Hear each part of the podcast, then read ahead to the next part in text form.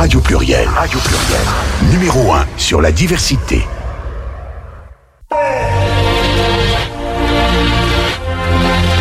Pluriel Gay.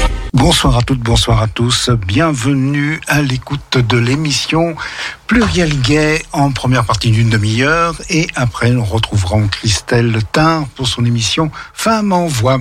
Voilà. Donc c'est Bernard à l'antenne. Et je vais vous passer pour commencer notre ami Desireless dans Certao.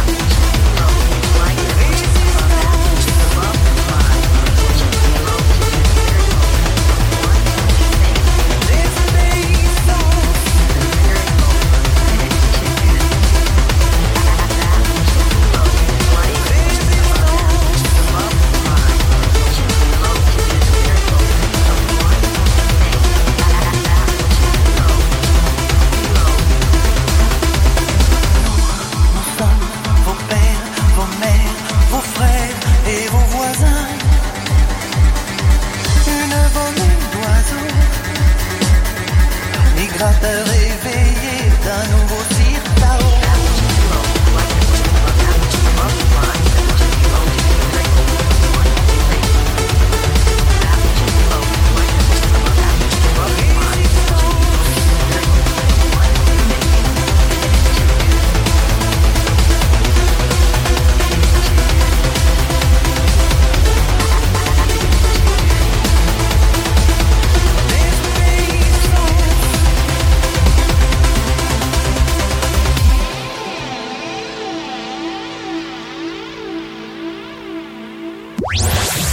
Chaque jour, ma radio, c'est Radio Pluriel.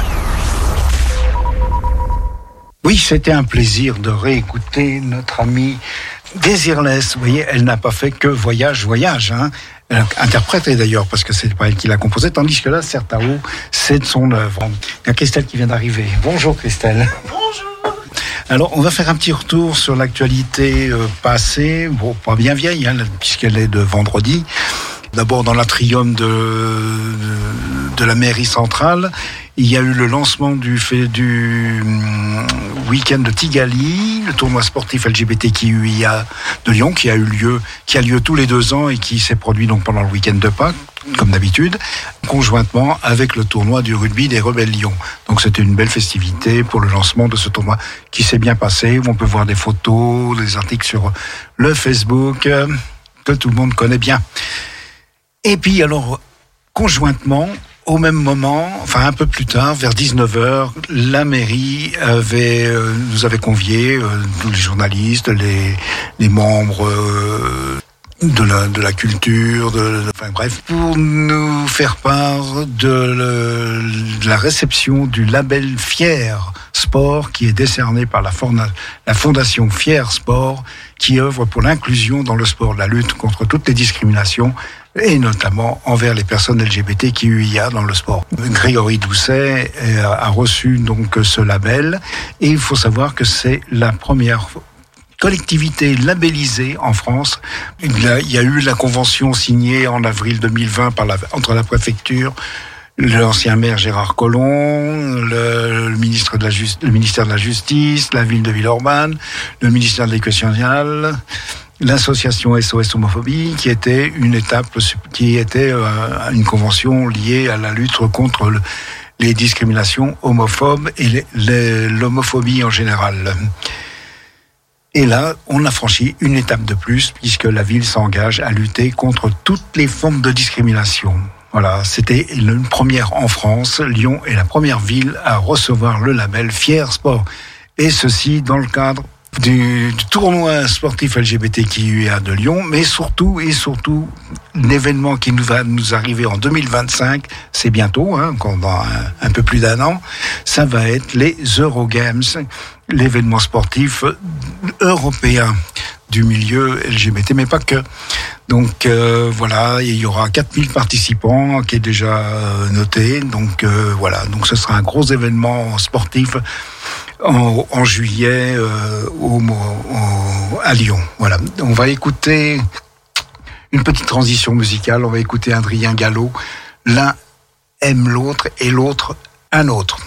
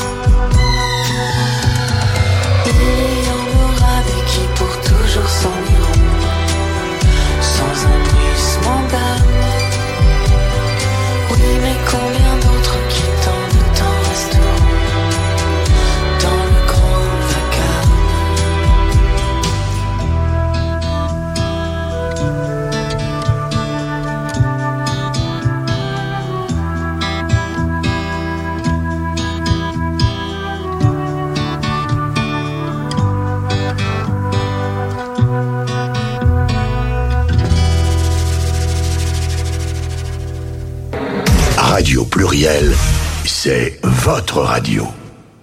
Et oui, on aura reconnu euh, Adrien Gallo, le chanteur des Bébés Brunes. Et là, il chante en solo. Il a fait un superbe album que je, crois que je vous en ai déjà parlé d'ailleurs il y a quelques années dans une autre émission.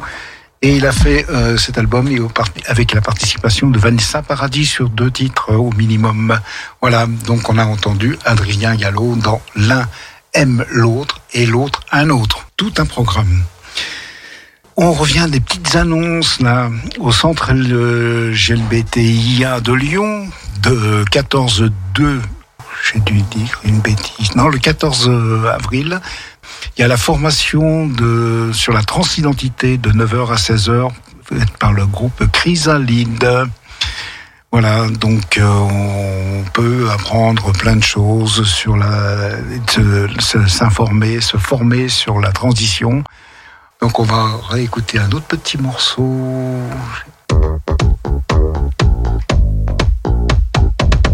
Que c'est sa faute, que c'est elle qui provoque.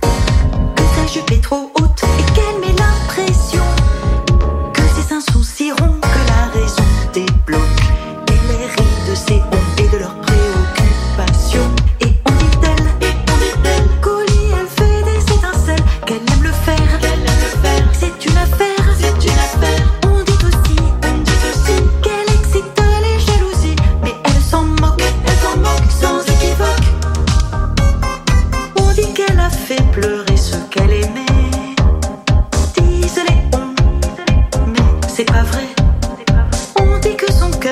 s'attachait jamais.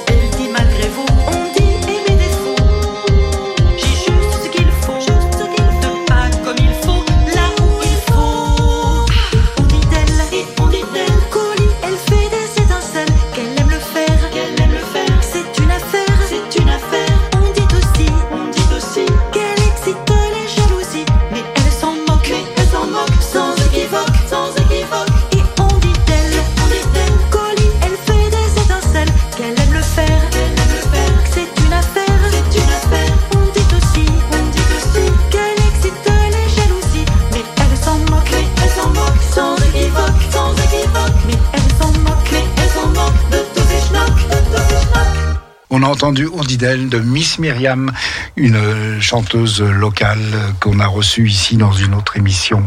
Voilà. Euh, donc, euh, je vais repartir sur quelques informations. La commission de la bibliothèque euh, de, du centre LGBTI à Lyon vous invite à venir au secret d'écriture de Hayden Thomas à l'occasion de la sortie de son Cemetery Boys en France, aux éditions Actus. Donc ce sera le mercredi 26 avril de 16h30 à 18h30 au centre LGBTI de Lyon. Voilà, donc euh, je vais passer maintenant l'autre petit morceau en attendant de... Voilà, que ça se passe bien. On va écouter Sofiane Pavard qui nous joue Asia en piano.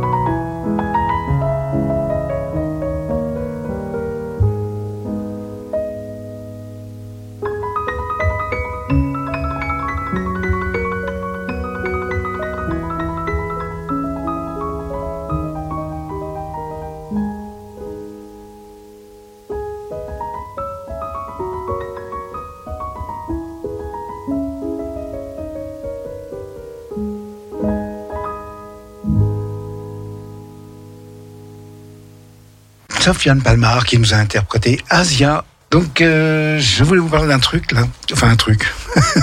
c'est pas un truc, c'est une série que beaucoup de gens connaissent, hein, surtout dans le milieu LGBT, je pense. Et c'est notre ami Gérald qui me l'a, qui m'a passé les huit volumes. Moi, j'ai fait des, j'en ai entendu parler, je ne les, je l'avais jamais lu. Et là, j'ai déjà euh, avalé le premier tome. Et là, il me reste plus que quelques pages pour le second. Ça s'appelle Les Chroniques de San Francisco de Armistead Maupin. Voilà. Et ça, c'est une superbe découverte. Alors, c'est très américain. hein. Ça, Alors là, si on connaît Santa Barbara ou euh, Les Feux de l'amour ou euh, Dallas, eh ben, on est dedans. hein. Ça- un bad tout le temps. Il y a plein de rebondissements, plein d'histoires. C'est, formidable. Et bon, pour moi, c'est une découverte. Hein. Je connaissais pas, donc euh, j'en avais entendu parler depuis quelques années. Et puis là, Gérald euh, m'a gentiment prêté euh, ces huit tomes. Voilà. Donc je, je voulais vous faire un petit coucou de ce côté-là. Donc maintenant, bah, on va repartir en musique. Hein. On va écouter Barbara Pravi qui nous chante euh, La femme. La, la femme. On, on entend toujours voilà, voilà, voilà. Mais euh, elle, a, elle a fait un album d'ailleurs qu'on qu'on n'entend pratiquement pas. Et euh, en dehors de voilà. Et elle, moi, le chant de la femme, je l'ai déjà passé ici à la radio plusieurs fois. hein. Et euh, ça, c'est moi, j'a- j'adore. C'est je pense que c'est la, la, la, chanteuse la plus proche de Piaf. Voilà, ça, ça c'est, elle, elle, elle a du coffre. Et puis alors, on l'a découverte avec voilà, voilà, mais elle avait un passé euh, musical derrière, un, un comment, elle avait composé plein de chansons pour d'autres et elle, elle avait, elle avait été remarquée à la sortie, à la, sur le final d'une comédie musicale et c'est ce qui l'a permis de, de, de monter les échelons, comme on dirait entre guillemets. Voilà. Alors on va écouter donc Barbara Pravi dans La femme. Mon corps, mes jambes, mon dos, mes bras, mes mains, mes os, mes seins, mon cœur et ses réflexes, ma peau, ma taille, mon sexe. Ce que je fais de mes nuits, ce qui m'amuse, ce qui m'ennuie, mes ambitions. Comment je recouvre ma chair, quel est le bruit de ma colère quand je dis non? Qui a décidé ce qu'est la femme?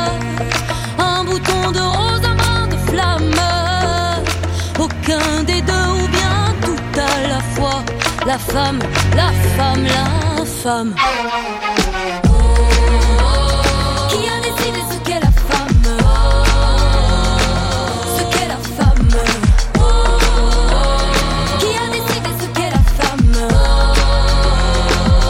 qu'est la femme? Mon bruit, ma sueur, mon goût. Mes vies, mes morts et mes coups. Dedans mes veines, le sang qui bout Mes rages, mes colères, mes dégoûts. Qu'on me demande sans cesse ce qui compose pour moi les mélodies que je fredonne. Comme si on n'était pas fini,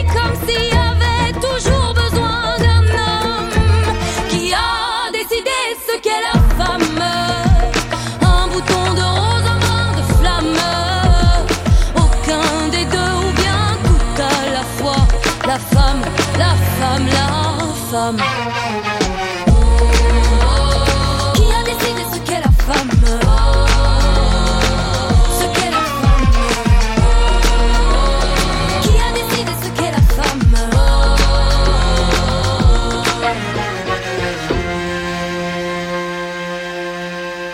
Mon corps plus ou moins beau. Mes choix, mes règles, mes fardeaux Mes seins, mon cœur et ses réflexes Ma peau, ma taille, mon sexe. Qui a décidé ce qu'est la femme? Un bouton de rose, un brin de flamme. Aucun des deux ou bien tout à la fois. La femme, la femme, la femme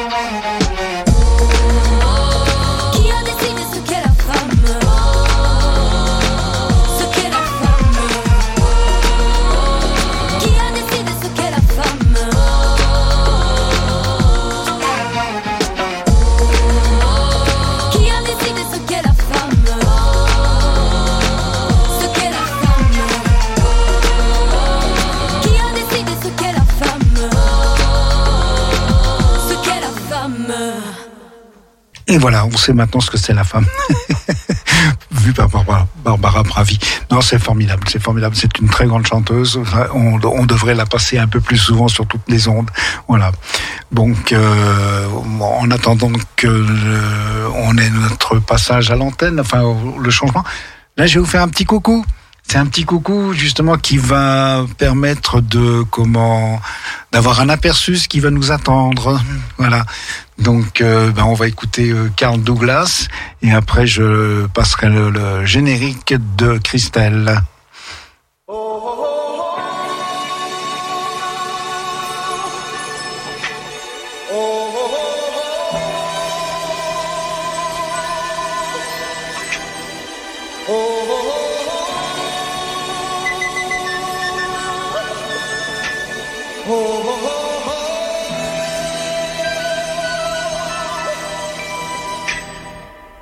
fu fighting.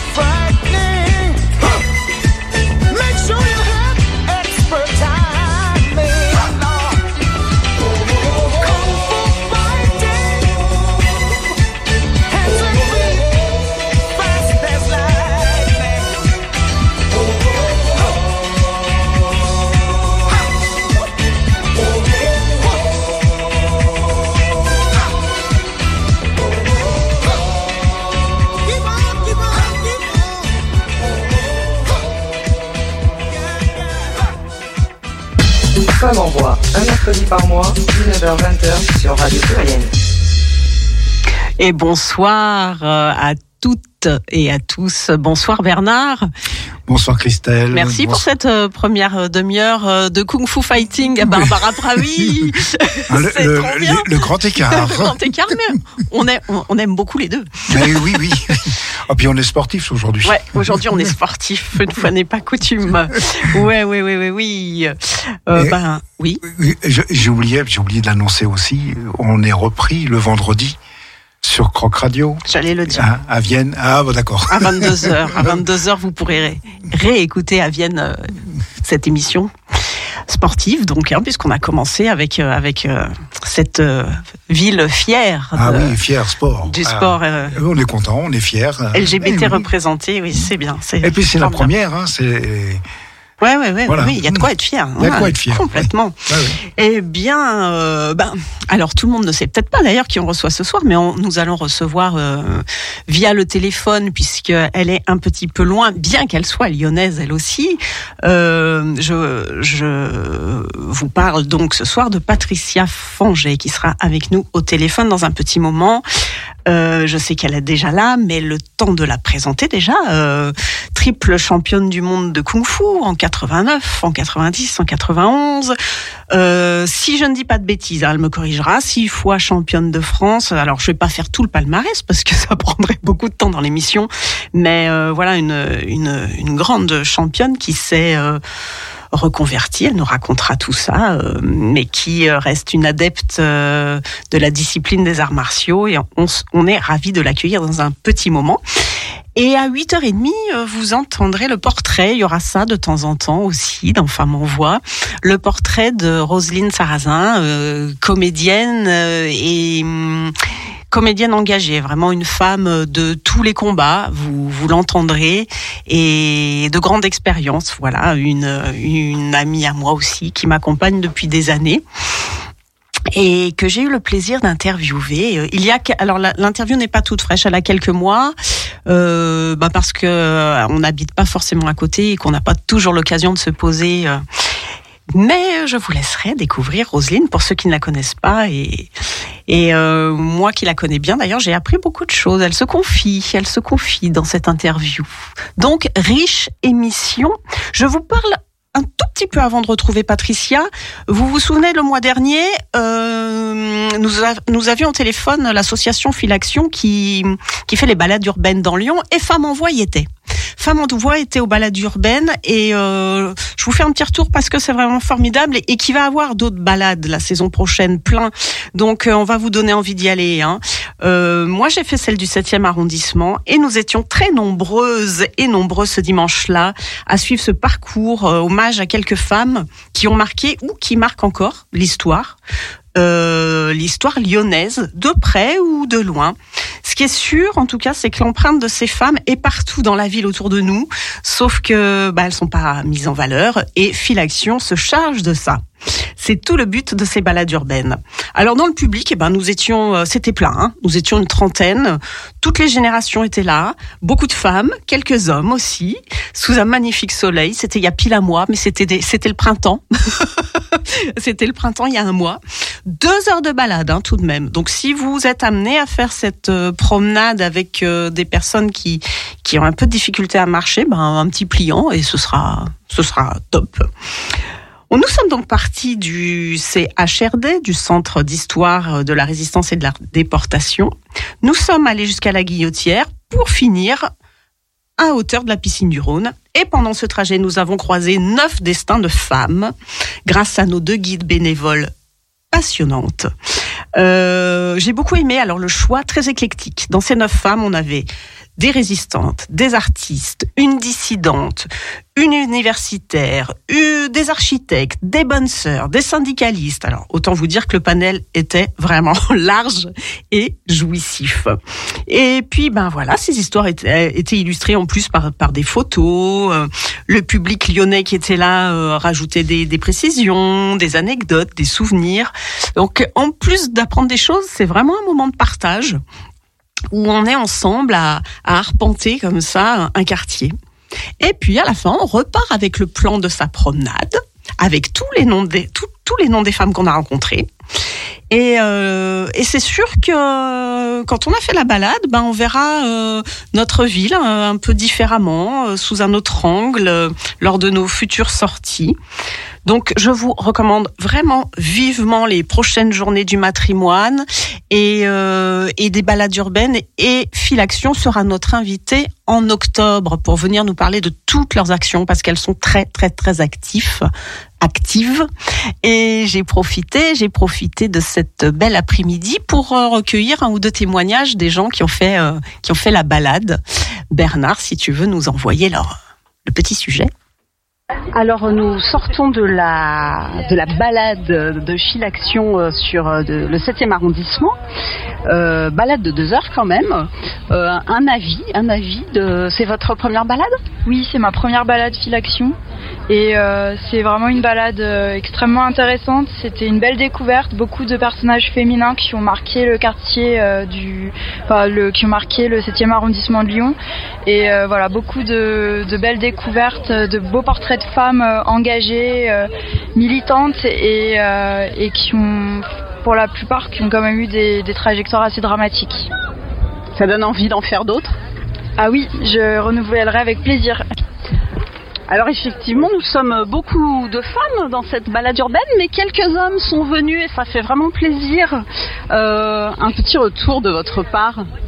Oui, bonjour, bah, moi je m'appelle Pierre, je suis né juste en face à l'Hôtel Dieu et je suis donc un homme. Et bien, sur les femmes dont on nous a parlé, je, n'en connaissais quasi aucune, donc euh, je ne m'aurais pas idiot et j'ai appris euh, des choses passionnantes sur, ces dames de la guillotière ou du 7e. Donc voilà. Oui, c'est vrai que j'ai remarqué qu'il y avait beaucoup de Lyonnais en fait qui étaient là. Je ne sais pas s'il y a que des Lyonnais. D'ailleurs, oui, je pense que c'est la, la- la majorité. Oui, oui, ben voilà, on est on est les locaux, hein, et donc. euh, mais euh, comme je disais tout à l'heure euh, à la personne que vous avez interviewée avant, moi, je je me rends compte que je ne sais rien. et, et donc, euh, quand on écoute, on apprend. Et là, on a j'ai appris des choses sur les femmes remarquables. Enfin, toutes les femmes de la guillotière sont remarquables, mais particulièrement celle-là. C'est et de vrai. la guillotière, et pas seulement, puisque justement, je dis une bêtise, il y avait des personnes de Lyon et d'autres femmes d'ailleurs. Voilà. Les femmes sont de partout. Et dont Lyon a rendu hommage à ces femmes-là Ouais, d'ailleurs. Et ouais. c'est- ce qui était Très montré. J'ai bien aimé le ton et la, la façon dont c'était fait. euh, voilà, pour des personnes non professionnelles, je trouvais que c'était remarquable. Donc euh, un très bon, euh, en plus sous le soleil, donc un très bon moment. Il y a, elles ont annoncé d'autres balades en septembre, donc j'ai les noté dans ma petite tête et je reviendrai. Et j'espère que vos auditeurs et auditrices seront nombreux et nombreuses. D'ailleurs, on, on Nous a sommes en voix, l'information, un on sera là aussi. Merci beaucoup. 19h-20h, première partie de Pluriel sur Radio Pluriel. Et voilà pour le, le petit retour sur le petit grand retour sur les balades urbaines. Et sans transition, nous allons accueillir Patricia qui doit, j'espère, m'entendre. Patricia, bonsoir. Oui, bonsoir. Ravi, euh, ravi euh, que tu sois parmi nous dans dans Femmes en Voix. C'est partagé. Est-ce que quand euh, j'ai fait le, le très très brève présentation, je n'ai pas dit de bêtises? Non, je pense pas. C'est euh, bah, c'est impressionnant déjà. Euh, moi, ce qui m'a frappé, c'est que bah, comme comme souvent quand quand j'ai entendu parler de toi, je me suis dit mais pourquoi je la connais pas oui, parce que ça date un peu. Ça date. ça date. Le kung-fu n'est pas un sport spécialement médiatisé. En, plus. Oui, puis c'était un. J'ai dit les dates, c'était dans les années euh, dans les années euh, 90, voilà, de on va dire. 86 à 92. Et on peut pas dire que les femmes étaient très représentées non plus dans le sport. non, hein. non plus. Bon, bah, c'est tout ça que nous allons que nous allons parler. Mais moi, la première question qui me vient, bien sûr, c'est euh, c'est euh, comment euh, comment avez-vous enfin, avez-vous as-tu rencontré le kung-fu justement euh, Alors, tout simplement à la télé. ah, en regardant le film euh, Kung Fu avec David Carradine quand j'étais petite. Euh, J'adorais ce film non pas pour euh, les scènes de combat, mais pour euh, la relation du maître et de l'élève et toutes les phrases de sagesse qu'il disait à la fin que je m'amusais à noter. ah oui. Donc voilà, c'est c'est la philosophie et la sagesse qui m'a attirée aux arts martiaux, non au Kung Fu. D'accord, d'accord. Et alors concrètement, ça veut dire que très jeune, euh, qu'est-ce qu'on Alors, Ouais. euh, j'ai- c'est vraiment c'est quelque chose qui me parlait. Après, quand je suis allée dans les arts martiaux, je me suis rendu compte que c'était pas comme ça, que la sagesse, ça s'acquiert avec les années. Mais c'était une des leçons déjà de, des arts martiaux. oui. voilà. Et quand euh, quand tu as débuté, alors euh, bah déjà t'avais quel âge du coup? Alors, j'avais 19 ans. J'étais Ouais. j'étais déjà adulte, hein. j'avais Ouais. 19 ans. euh, j'ai commencé à faire du. coup- En fait, je voulais commencer euh, très tôt le kung fu, mais il n'y en avait pas. Ah c'est ça, c'est ce que j'ai Ouais. commencé à 12 ans. Je suis allée faire du judo. En fait, faute de kung fu. Voilà. Et je m'étais dit, bah, quand je ferai ceinture noire, j'irai faire du kung-fu. Donc, c'est ce que j'ai fait. Quand j'ai eu la ceinture noire de judo, je suis allée faire du kung-fu. Il y avait trois écoles à Lyon, donc je suis allée les voir et puis j'en ai choisi une. Très bien. Et hum, qu'est-ce que je que- qu'est-ce que je voulais euh, Oui, alors euh, justement, euh, il y avait beaucoup de filles déjà ou Non, très peu. Très peu, On, hein. était, on était vraiment. Alors maintenant, il y a plus de filles, mais à l'époque, euh, quand je suis arrivée, euh, je crois que moi, je me suis inscrite avec ma sœur, donc ça fait déjà deux. Il y devait y avoir une fille. Ouais. En a une autre qui nous a rejoint pendant très très longtemps, bah, même encore maintenant. hein, il y a plus de garçons que de filles, mais il y a quand même beaucoup plus de filles à notre époque. Oui, oui. Voilà, mais il y en avait pas beaucoup, c'est vrai. Elles allaient plus au judo. Au judo, ouais, c'est ce que je, c'est ce que j'allais Voilà. dire. Ouais, ouais, au ouais. karaté, mais le kung-fu, ça attirait pas trop encore, euh, et c'était pas encore, euh, je ne veux pas dire adapté, mais voilà, on faisait pas de pub forcément pour euh, attirer des filles dans le kung-fu. Et les copains et les copines, quel était le regard? Eh ben, euh, ben là, moi j'ai eu de la chance. Alors moi, j'ai choisi mon école parce que je suis allée visiter les trois et j'étais tombée, tombée avec un professeur qui avait euh, du coup euh, pas du tout de préjugés qu'on soit fille ou garçon. Euh, donc euh, c'est vraiment, euh, j'ai eu cette chance en fait, hein, parce que il était vraiment, euh, il y avait vraiment pas de différence pour lui. Après euh, les, les les relations au début, euh, oh, les garçons nous regardent avec un petit sourire moqueur, en se disant, Ouah, qu'est-ce qu'elles vont pouvoir faire Voilà. Mais euh, après, à force, en- de toute façon, c'est toujours pareil. Hein, quand on, il faut prouver qu'on est capable de. Oui. Et à partir de ce moment, s'insta- s'instaure un respect. Mm. Mais il faut, pour prouver, enfin, moi j'ai bien réfléchi en fait, euh, suite à la première fois où on s'est vu, je me suis dit c'est vrai que il, faut- il faut du temps parce qu'en fait, il faut pas être moyen pour avoir le respect. Autant un garçon va, va s'inscrire dans une école de kung-fu, s'il est moyen, il aura le respect des autres. Une femme, si elle veut avoir le respect des élèves garçons, il faut qu'elle soit meilleure. Toujours il faut faire qu'elle les soit preuves. pas moyenne, il faut qu'elle soit hyper. Il faut, il faut vraiment travailler, travailler, travailler et prouver nos compétences, alors qu'on ne le demandera pas forcément à un garçon. Je pense que ça, alors là, ce que tu dis, c'est valable dans beaucoup de domaines. Oui, oui, mais ça se retrouve, ça se retrouve. Voilà. Mais de part de mon professeur, par contre, j'avais pas ça. Donc, c'est et puis une fois que moi j'ai été titrée, je n'avais plus de problème de relation euh, garçon Ah oui, garçon fille. J'imagine, Voilà, non, non. j'imagine. Voilà, c'est ça. Alors, je me rappelle le premier, la première compétition que j'ai fait quand je suis revenue. euh, Il y a deux, il y a un ou deux garçons qui sont venus m'inviter à un combat. Ils ont envoyé dans le regard, euh, allez. Mais en fait, euh, ils ont vite compris que oui, j'étais là. Et du coup, là, ça a été un respect total. Ouais, ouais, ouais, j'imagine. Voilà. Mais c'était pareil au niveau de l'équipe de France. euh, euh, au début, euh, ils nous accueillent avec le sourire, un petit sourire gentil, hein, mais Ouais. Mais d'ailleurs, alors en préparant un petit peu l'émission, je me suis posé la question. euh, depuis, il y a depuis longtemps catégorie femmes dans dans le kung-fu? Oh ben moi quand j'ai commencé ça faisait déjà un petit moment Ouais. qu'il y avait les femmes parce qu'en Chine il y a quand même les femmes et les garçons. euh, Oui. Alors moi j'ai eu le privilège de ma- euh, de m'entraîner avec les garçons, ce que font pas certaines écoles parce que enfin, quand j'ai commencé à mon époque. hein. Donc euh, on parle des années 86-90.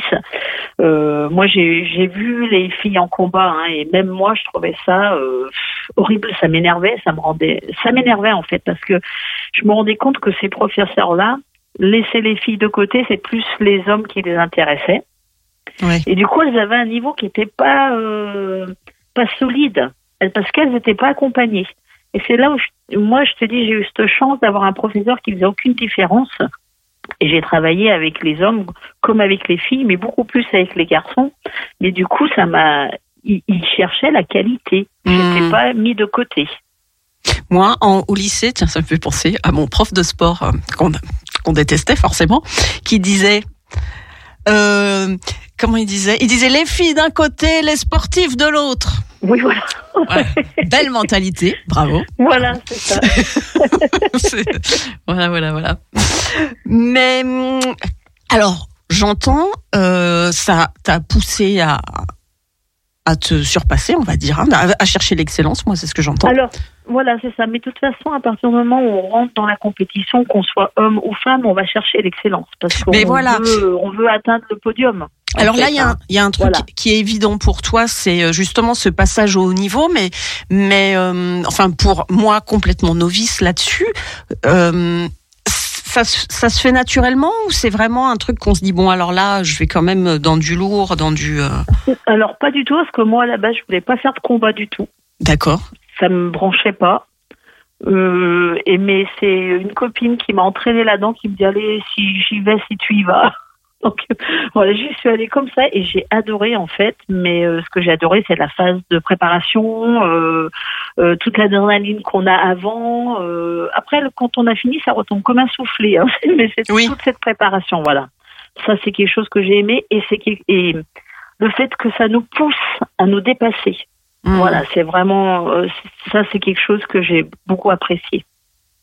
Super.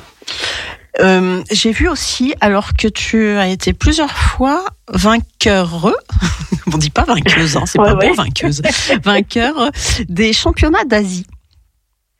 Oui, on faisait des, on faisait des coupes d'Asie, oui, oui, voilà aussi, oui, oui. Alors euh, les coupes d'Asie, j'ai dû en faire une ou deux. J'en ai pas fait beaucoup parce que c'est, plutôt des championnats du monde, mais Ouais. euh, c'était intéressant aussi. Alors c'est c'est marrant, coupe d'Asie, on pourrait croire qu'il y a que des asiatiques, mais non, ils invitaient aussi des Européens. Oui, voilà, Voilà. parce que je me suis demandé comment. euh, oui, oui, oui, d'accord. Il y avait. euh, Mais tu vois, les adversaires chinoises, ouais. pour moi, elles n'étaient pas redoutables. Ah oui. parce que en Chine, ils séparaient vraiment les filles et les garçons. Ah oui, elle s'entraînait pas avec les. Et ils les entraînaient moins bien. Ça fait que moi, je redoutais plus les combattantes européennes. Mhm. D'accord, d'accord. Euh, Parce que moi, j'ai- alors moi, j'adore, j'adore les arts martiaux. J'ai fait beaucoup de tai chi, Euh, et hum, justement, je me dis dans les films chinois, dans les films de, de- ouais, résumons des ouais. arts martiaux, Ouais. kung-fu, tout, tout. Ouais. Il y a- il y a- je, par- je parle des vieux films là. Même dans les vieux films, il y a beaucoup d'héroïnes euh, femmes qui se battent. oui, oui, oui, oui. C'est quand même culturel. euh. Oui, bah oui, parce que pour, pour eux, mais pas forcément, ça se retrouve pas forcément. En fait, les femmes en Chine, on les voit, ils s'en occupent beaucoup plus en technique. Ouais. Mais le combat, ils ont encore ce regard où les femmes, c'est pas fait pour se battre. Oui, bah oui. Par contre, en technique, c'est comme la gym, c'est comme euh, tous ces trucs-là. Là, elle, oui, euh, elle peut arriver à quelque chose. tu vois. C'est- Il y a vraiment une différence entre les compétitions techniques et les compétitions combat dans les arts martiaux. Mhm. Et dans les compétitions techniques, oui, il y a beaucoup de filles et il y a un très bon niveau. Oui. D'accord. Donc ça, c'était euh, c'était euh, les années 90. Donc, euh, tu avais une profession en, en même oui, temps. oui. Alors, je travaillais dans la librairie de Citre, moi. hein ouais. Donc j'avais d'ailleurs Monsieur de Citre qui, le championnat que j'ai fait aux États-Unis, qui avait aidé, qui nous avait sponsorisé en fait. Hein. Euh, non pas à Séoul, pour Séoul, ils nous avait sponsorisé. Donc euh, il était à fond derrière. Super. Donc c'était c'était sympa aussi, euh, voilà, d'avoir euh, quand même ton employeur qui, qui t'aide. Alors moi, suite à ça, après, je me suis ré- réorientée. Hein. Je, je suis partie de la librairie, je suis allée dans, dans le domaine sportif, donc euh, dans l'enseignement des arts martiaux, voilà. Et on arrive à- quand on est à ce niveau-là, euh, parce que du coup ça a dû être 5-6 années très très intenses. On arrive à avoir une vie un peu autre que le sport ou pas? Non. Bon, voilà, c'est clair. non, parce que si j'ai fait cette période, j'avais pas d'enfants. Mes, mes enfants, je les ai eus après. En étant femme, ça aurait été difficile. Parce que là, c'est tous les jours, on s'entraîne tous les jours. Donc non, et si j'ai arrêté, c'est bien parce que je voulais créer une famille. Ouais, avoir une, une vie Voilà. autre. J'ai Voilà, vu- une vie autre, passer à autre chose, parce Oui. que j'ai adoré ce moment. Hein. C'était pas une du tout une. euh, j'ai pas été frustrée ou quoi que ce soit, mais j'étais jeune et voilà, et je voulais vivre ça à fond et j'ai bien fait. Oui, oui. Bah, d'ailleurs, on, on- on- en parlera, mais c'est vrai qu'après, euh, après, t'es- t'es- tu es allé peut-être vers d'autres euh, arts martiaux? Alors euh, après, euh, avec mes avec mes filles, oui, je suis allée explorer les arts internes. Donc, euh, je continue à enseigner kung fu, mais je suis allée sur le tai chi, le qigong. Je suis restée dans les arts martiaux chinois. Hmm. Après, je me suis formée à l'enseignement de shiatsu parce que j'adore euh, tout ce qui est euh, massage énergétique. Voilà, mais pour moi, c'est presque un, un cercle, en fait. Oui. Tout on va de l'externe vers l'interne, on s'intéresse euh, à ce qui est massage ou euh, MTC ou n'importe quoi. euh. Mais on reste dans ce... Je suis quand même baignée là-dedans. hein. Oui, c'est une philosophie après. Voilà. Oui. Et j'ai vu aussi que tu as été arbitre. Oui, en fait, euh, bah, en fait, j'étais euh, pendant toute cette période où j'étais en compétition, j'étais entraîneur de l'équipe de la Ligue Rhône-Alpes. Il y avait et des hommes, hein, avec euh, une une fille ou deux, mais que des hommes. Donc ça, j'en étais fière. J'étais arbitre national aussi en technique et en combat, arbitre de centre. Voilà, en fait, c'était le quand- on a un niveau, on a impliqué. En fait, à partir du moment où j'avais euh, eu euh, un respect, une reconnaissance de toutes ces pontes, euh, les portes s'ouvrent et on te pousse à faire d'autres choses. Et j'ai adoré faire ça aussi. C'est une très belle expérience. Oui, oui, oui, oui. Et euh, alors, tu nous as parlé de- des retours de ton entourage euh, sportif, mais euh, oh, l'entourage hors sport.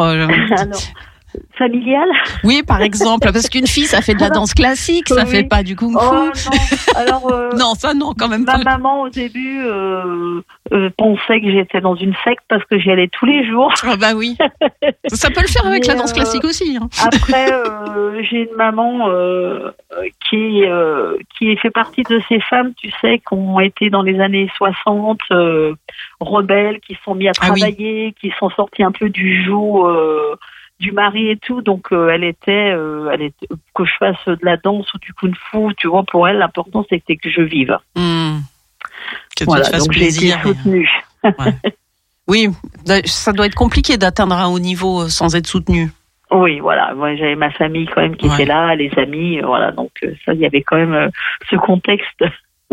Bon, un patron sponsor, enfin tout va bien quoi.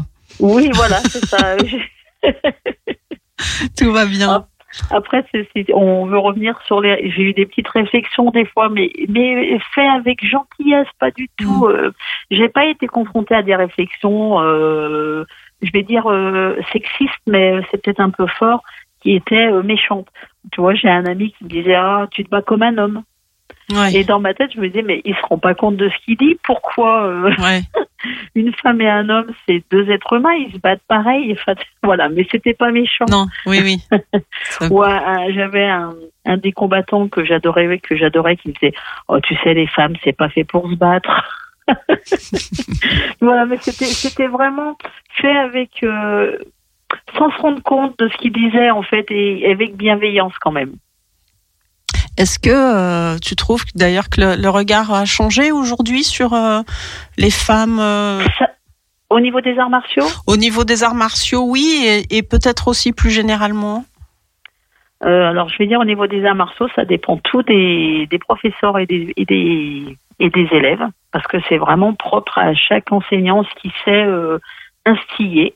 Tu vois, je dirais que dans mon enseignement, moi, je vois à la MJC, il n'y a aucun euh, élève qui a une remarque ou quoi que ce soit. Il considère autant, mais c'est c'est moi qui ai induit ça, en fait, parce qu'en étant professeur, euh, tu dois faire tes preuves aussi. Alors, avec les enfants, pas trop, mais je me rappelle mes premiers cours où j'avais des jeunes adultes, euh, il faut encore prouver que tu as une compétence hors norme.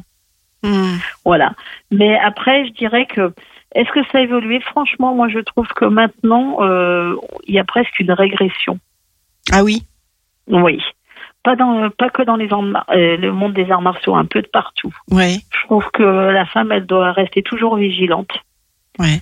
Parce que on a l'impression qu'on revient un peu en arrière. euh, on peut assister à des, des remarques qui sont quand même euh, sexistes dans la rue ou ailleurs, quoi. Ouais.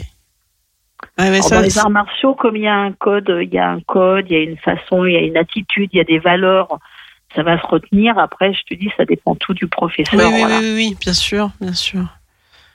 Bon, Mais moi, ça- je trouve que oui, il y a une. euh, On, fait- on fait- des- moi, j'ai deux filles. Mhm. Et des fois, eh ben, euh, ce monde où j'ai l'impression qu'il y a une régression me fait peur pour mes filles. Ah oui, carrément, oui. Ouais. Bon, ceci dit, à Femme en Voix, là, on, c'est un peu euh, tous les mois qu'on dit euh, restons vigilantes et oui, euh, ouais, c'est ça, mais c'est ouais, c'est ça. Mais oui, oui, d'accord. Je j'avais pas de notion dans le dans le milieu du sport, mais bon, ça va avec la société, comme tu dis. C'est vrai que C'est ça. il y a beaucoup beaucoup de, de de repli communautaire en ce moment et de tous les côtés. Oui. Et c'est vrai que c'est vrai qu'il faut comment dire ne rien laisser passer peut-être. euh. Voilà, c'est ça. Bah, il faut rester vigilante, en fait. Moi, je pense, euh, voilà. C'est un combat permanent. Oui, ça, ça c'est un combat aussi. Oui, c'est ça, c'est ça. Un combat. euh, à- à- à On a l'impression qu'il y a eu des acquis, mais que voilà. Alors il y a les acquis sociaux, ils sont, hein. Mais euh, ouais, je trouve qu'il y a pas mal des fois, on entend euh, pas mal de réflexions qui sont désagréables. Ah ouais, d'accord. Alors moi, on- à un certain âge, on n'est plus concerné, mais voilà. Oui, oui. Je sens que et quoi que. Oui, et quoique, oui, mais enfin, on a l'impression qu'il y a quand même une barrière. Oui, oui, oui. Puis on, on sait qu'on est un peu plus forte peut-être avec l'âge et la sagesse et qu'on sait se laisse défendre. aussi, voilà. Ouais, ouais, ouais. Oui, puis on, on fait pas cas, en fait, parce que c'est ça, c'est toujours, euh, c'est de la bêtise. Hein. Bien sûr, bah bien sûr. De La méconnaissance, de la bêtise. euh, Voilà, c'est ça. Ouais. De la peur, enfin. hum, hum, hum. Bon, ben, tout allait bien, mais vigilance. On a bien entendu le message, le message de vigilance. Euh, on va, on va peut-être, euh, parce que je vois que l'heure tourne, on, on va faire une petite pause musicale et euh, après on parlera ben, d'aujourd'hui, de ce que tu fais aujourd'hui, de, d'accord? Euh, J'aimerais bien. Qu'est-ce que j'ai dit qu'on écoutait? Euh, J'aimerais bien. Est-ce que on peut écouter Fishback avec euh, ouais Fishback J'aime beaucoup. Ça s'appelle comment ce qu'elle chante? Masque d'or, masque d'or.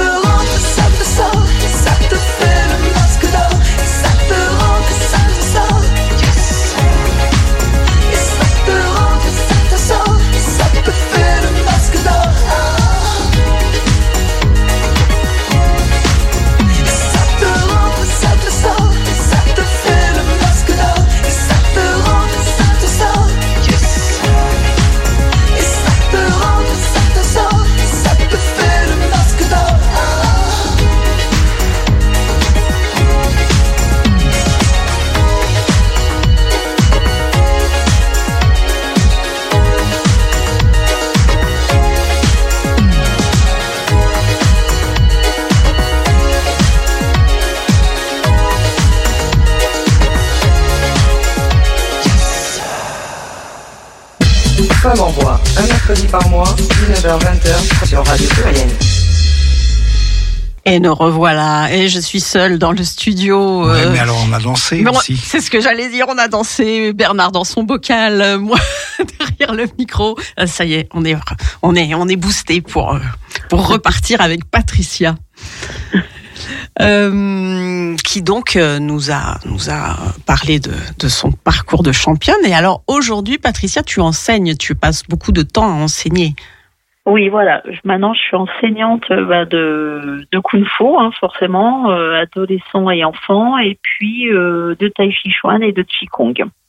Entre autres, hein, je fais des cours de gym après, mais si on reste dans le domaine des arts martiaux, j'ai continué à, à rester dans ma passion et en faire un travail. Et hum, y a, alors, dans, si on parle particulièrement arts martiaux, on va dire, euh, tu disais que tu as des enfants. Les, est-ce que c'est plus mixte que qu'avant? Oui. Oui. Oui, oui, beaucoup plus. parce que Là, je le vois parce que j'ai un groupe, j'appelle ça mon groupe de, de girl power. Ah bien. bah oui, forcément, je donne des surnoms. Mais là, j'ai, si je prends le cours d'enfant, j'ai une heure, un- j'ai un cours enfant où j'ai euh, à peu près six filles et sept, huit garçons. Ah Donc, ouais, euh, oui, oui, oui, il y a quand même. euh, et de plus en plus, j'ai des filles. Alors, il y a toujours un peu plus de garçons, hein, ça dépend des années, mais quand même, j'ai toujours un, un- j'ai jamais, j'ai jamais plus une seule fille au milieu des garçons. Ah oui. Maintenant, c'est puis le fait que il y en ait, ça attire d'autres forcément. Et Voilà. c'est ça, oui. Ouais. Non, non, là maintenant, je peux dire que moi j'ai vu évoluer, parce que ça fait plus de, je crois que ça fait plus de 28 ans que je suis à la MJC. Ah oui. Donc, euh, alors, alors, on va la, on va la nommer à la MJ, c'est mon plaisir. Bon, je crois que j'en parle tous les mois, voilà. mais il s'y passe plein de Et choses. euh, du coup, euh, bah, je vois évoluer. Hein. J'avais moins de filles il y a 28 ans, et là depuis, ah, je dirais. euh, une dizaine d'années, il y a beaucoup, il y a beaucoup plus de filles qui viennent dans les arts martiaux. Enfin, Et- en kung fu pour moi. hein, pour- Et euh, alors en général, là, je parle pas que des filles, les enfants qui essayent, ça, ça, ça les accroche, ils restent plusieurs années? Alors ça dépend. Ça dépend. Je peux en avoir. euh, alors si je prends, je, je donne un exemple. Si je prends un, un, un groupe de 12, euh, j'en ai, généralement, j'en ai à peu près 8 qui restent. Ah quand même. Et j'en ai quatre qui sont bons parce qu'il y en a toujours qui viennent, qui tâtent un peu, ou c'est les parents qui ont Oui, les mettre parents, là, voilà. Ouais. Mais euh, tu vois, j'arrive, en- bah tu vois, je ce dimanche j'étais avec mes élèves, donc la deuxième génération, j'ai formé deux générations de donc, Eh oui. de, de jeunes. Bah, en 28 Donc ans, bah maintenant, oui. ils ont, euh, bah, ils ont, je les ai eus, ils avaient 7 ans, maintenant ils ont 24, 25 ans, c'est la deuxième génération, parce que la première a 34, 35. Et euh, tu vois, ils sont restés de 7 ans, et du coup, bah, euh, je les ai, je les ai formés, je les ai fait passer ceinture noire, euh, professeur, et mais du coup, Thomas, c'est un de mes élèves qui me remplace, et quand j'ai arrêté le cours euh, adolescent-adulte, bah, c'est lui qui l'a repris. Ah oui. Voilà. Un petit, un petit Donc, scarabée. Tu vas former un, petit scarabée. voilà, mais plusieurs, hein, voilà, mais C'est ma grande fierté hein, de d'avoir su euh, euh, Bien sûr. trans- bah, transmettre ma passion, mon art des arts martiaux et de les avoir euh, emmenés loin, quoi. Mais c'est, enfin, il me semble, hein, de, de mes années de tai chi, que c'est, c'est aussi dans la philosophie des arts martiaux de, de Ah bah, bien transmettre sûr. comme ça. Hein. Bah bien sûr, de toute façon, euh, euh, le rôle d'un professeur, c'est de transmettre et d'avoir des élèves qui seront meilleurs que lui. Voilà. C'est, c'est l'idée, oui, bien sûr. Déjà, on se dit, ça doit être une bonne prof. Une prof qui dit ça, ça doit être une bonne prof. Bah, non, mais c'est pour moi c'est ça en fait. Il Bien faut sûr. dire quand je m'arrête ou quand je serai plus là, le ce que j'ai appris, ils, se- ils se poursuivent. Ça va continuer. Voilà. Ouais, ouais. Moi, je suis allée beaucoup à Taïwan euh, pour euh, me perfectionner en kung fu et je me dis tout savoir, bah, j'ai fait tout pour le transmettre en me disant, bah, je suis pas allée pour rien, ça va pas s'arrêter qu'à moi, ça va passer à Thomas qui le passera sûrement à d'autres et ça c'est génial. Hmm. Bah justement, alors venons-en au, côté quand même très philosophique de de cet art, parce qu'il y a martial, mais c'est un art. Euh, quel, euh, ça t'a amené sur des chemins, j'imagine aussi euh, lointains, autant je, je pense autant physiquement que mental. Oui. Ça, bah, ça, ça nous permet, enfin moi ça m'a permis de d'avancer, de grandir dans tous les domaines, Mhm. de prendre confiance en moi, euh, d'avoir euh, toujours souci euh, à, à faire attention à ce qu'on dit, à mesurer, à tempérer son tempérament. C'est peut-être un peu trop, voilà. Mais ça m'a appris aussi à maîtriser ma propre violence parce qu'on a tous une part de violence en soi et ça apprend à le, à le maîtriser. Moi, ça m'a permis de me transcender, me donner confiance et de me dire que rien n'est impossible, tout, tout peut, tout peut se faire. Et tu me, tu me disais un peu en préparant que ça t'a, que ça t'a amené aussi. Alors c'est peut-être pas forcément que ça d'ailleurs, qui t'a amené à t'intéresser aux, aux pensées, euh, à la culture indienne? Alors euh, là, c'est pas forcément les arts martiaux parce que depuis que je suis petite, j'avais deux passions, les Amérindiens et le Kung Fu. Donc euh, j'ai voulu vivre à fond les deux. Mais les deux se mélangent parce que il y a une façon de voir des, des, des Amérindiens qui peut être proche des, de la philosophie des arts martiaux, différente mais proche. Oui. Et Ouais, ça m'a fait faire des grands écarts. hein. oui, entre l'Est et l'Ouest. euh, mais moi, j'étais au centre. C'était pas mal. oui, c'est ça, c'est bien. Ça, complètement centré du coup. Voilà. Et qu'est-ce que qu'est-ce que tu dirais à, que- à quelqu'un aujourd'hui qui hésite, qui se dit oh je sais pas si je tente, euh, est-ce que j'essaye le kung-fu, qu'est-ce que tu lui dirais pour lui donner envie? Ben, moi, je dirais, alors, je dirais une phrase que j'aime beaucoup de Simone de Beauvoir, c'est exister, c'est oser se jeter dans le monde. Pas mal. Pas Voilà, mal du je dis- tout. Exister, c'est oser se jeter dans le monde. Joli. Euh, ça, ça m'a laissé- ça m'a laissé sans voix. Peut-être parler aussi de la différence un petit peu, enfin de la différence de hum, d'être aller vers le tai chi. Le tai chi, ça amène Alors, le quoi d'autre? le tai chi chuan, alors, euh, on dit que le kung fu, euh, kung fu wushu, hein, c'est un art externe. euh, et on dit que l'art euh, le tai chi chuan, c'est un art interne. Donc, en fait, on va dire que c'est, parce que c'est plein de choses, hein. c'est un travail énergétique, mais c'est quand même un art de combat. Oui. Et c'est surtout euh, le faire doucement et prendre le temps de se faire du bien. Voilà. Et de, de se poser. Euh, le tai, chi- le tai chi, c'est, il y a des, beaucoup de personnes qui le font comme un art de santé. Hein, donc ils vont prendre un moment et tout, et qui occultent le côté martial. Moi, venant des arts martiaux, je peux pas l'occulter. Oui. Donc il est là, mais il permet aussi de un élève en tai chi, il est en difficulté face à plein de choses aussi. La coordination, la mémoire, l'équilibre, la compréhension. Et oui, parce pareil, que c'est un enchaînement très codé. hein. Voilà, ça revient pareil à un, un moyen d'aller plus loin, d'être bienveillant avec soi et de se permettre et de se donner les outils d'avancer. Il faut de la patience, il faut de la persévérance. Et moi, je dis surtout à mes élèves, il faut de la bienveillance envers soi. Il faut pas avoir peur de l'échec. Il faut se, rendre compte que tous les jours, on progresse un peu et que le temps n'importe peu. C'est le plaisir et l'intensité qu'on met dans ce qu'on fait qui est réel. Ouais, exact, exactement. C'est ça. C'est vrai que, enfin, pour revenir au, au côté martial du, du tai chi, moi, j'ai eu donc eu la- le plaisir d'en faire plus de 20 ans. Et, et on pratiquait le pousser des mains, ce qu'on a, on- Oui, la traduction du pousser, du tichou, voilà. Et moi, j'adorais ça. C'est pour ça que je suis restée euh, dans cette association très longtemps parce que j'adorais faire ça. Et c'est vrai que quand on disait, quand je disais aux gens, mais non, mais je pratique euh, un peu façon tai chi, mais oui, du combat, ils étaient très étonnés. Oui, c'est ça. Et pourtant, euh, le, le travail à deux est aussi important en tai chi que euh, dans les arts externes. Et oui. Et c'est- passionnant parce que c'est sur le ressenti, quoi. Bien sûr. Ouais. Essayez, essayez les gens, vous allez voir, c'est formidable. en plus, il y a une super prof à mon plaisir. Je vous conseille.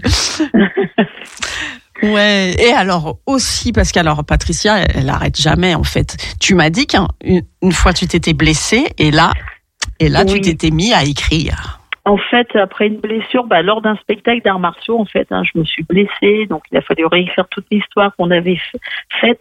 Euh, je me suis trouvée dans la possibilité de travailler, de, bah, de bouger et tout, et du coup, j'ai, je, enfin, je me suis posé beaucoup de questions et je me suis dit pourquoi. Donc je me suis dit, bah, t'aimes voyager, tu voyages. Euh, tu voulais faire prof euh, d'arts martiaux, c'est fait. Et je, quand j'étais petite, j'écrivais. Donc j'ai dit, bah, je vais reprendre l'écriture. Il faut, euh, dans une vie, euh, exploiter plusieurs choses. Et donc, je me suis remis à l'écriture et j'ai repris. Et je me suis mis à fond, hein. je me suis donné ben, la même rigueur que j'avais dans les, entraînements de compétition, je me la suis donnée dans l'écriture. Je me dis si j'écris, euh, il faut que je me donne une rigueur, donc j'ai réaménagé mes horaires. Je m'étais libérée les après-midi pour avoir tous mes après-midi d'écrit. Et du coup, ben j'ai édité euh, mon livre et Alia. donc c'était là aussi c'est une grande fierté d'être allée au bout. Et puis bah là j'ai sorti le tome 7, donc j'ai fini la série, donc je suis super heureuse. Super. Alors oui, et Alia pour pour euh, pour je ne l'ai pas lu, hein, je n'ai pas eu le plaisir Oui, de le oui. lire, mais euh, c'est on, on- on- c'est c'est de la la fant la fantaisie, ce Alors, qu'on appelle aujourd'hui. Alors on, c'est un roman fantastique fantasy. Ouais. Euh, alors fantastique parce que fantastique c'est ce qui se passe à notre époque et fantasy parce qu'après ça va se passer dans un monde différent. Et en fait, euh, je me suis servi en fait de cet univers fantastique euh, fantasy pour réunir tout ce que j'aime. Donc en fait, il y aura euh, il y aura euh, une part dans, dans, dans ce livre, on va trouver euh, une philosophie des arts martiaux, forcément, une approche de la philosophie amérindienne aussi, parce que je te dis que ça pouvait se lier.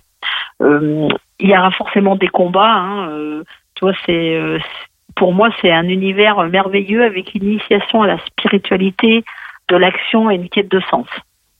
Voilà, j'ai voulu que ça aille plus loin que juste un truc fantastique, fantasy comme ça. En fait, j'ai voulu transmettre d'autres messages. C'est comme si j'enseignais à travers l'écriture encore. Oui, c'est ça, c'est ce qu'on entend. Ouais, ça s'adresse à, à quel public Un peu tout? Euh, des ados, adultes, je dirais Ouais. euh, ados à partir de 12-13 ans, c'est c'est des bons lecteurs, mais Ouais. après c'est voilà, c'est plutôt 15 et puis c'est plutôt adultes. En fait, les les jeunes adultes, les jeunes ados vont lire vont lire l'histoire et vont peut-être pas voir plus de choses que ça, alors qu'un adulte va se sentir euh, des fois inter- interpellé par tel ou tel écrit parce que ça correspondra sûrement à un moment de sa vie, parce que forcément quand on écrit, on sait un peu toute sa vie. C'est pas ma vie, hein, attention. Hein Oui, oui, oui, oui. mais on se sert de ces leçons, de ces expériences, et puis euh, on, on essaie de- d'aller d'emmener les gens. Moi, je dis que Ealia, c'est un- une aventure, c'est un voyage vers euh, la liberté et la lumière. Pour être un peu ouais, concret pour pour faire le, le ce voyage, hein, au début, c'est six ados qui partent au Tibet, c'est ça? Voilà, c'est ça. Et qui vont rencontrer un des- monde euh, un monde magique. Voilà, six, six ados. Ça commence avec six ados et dès le deuxième tome, ils grandissent. Hein, et en fait, à- des jeunes adultes. Mais voilà, c'est ça. Et ça commence ici, enfin, sur notre monde. Mm. Euh, ils vont se rejoindre au Tibet et après, ils vont se rendre compte que ben, la vie qu'ils croyaient avoir n'est pas celle qui, euh, qui est et qu'ils ont une mission, un destin. Et voilà, donc on va être entraînés à la suite de ça euh, à, à travers leur périple.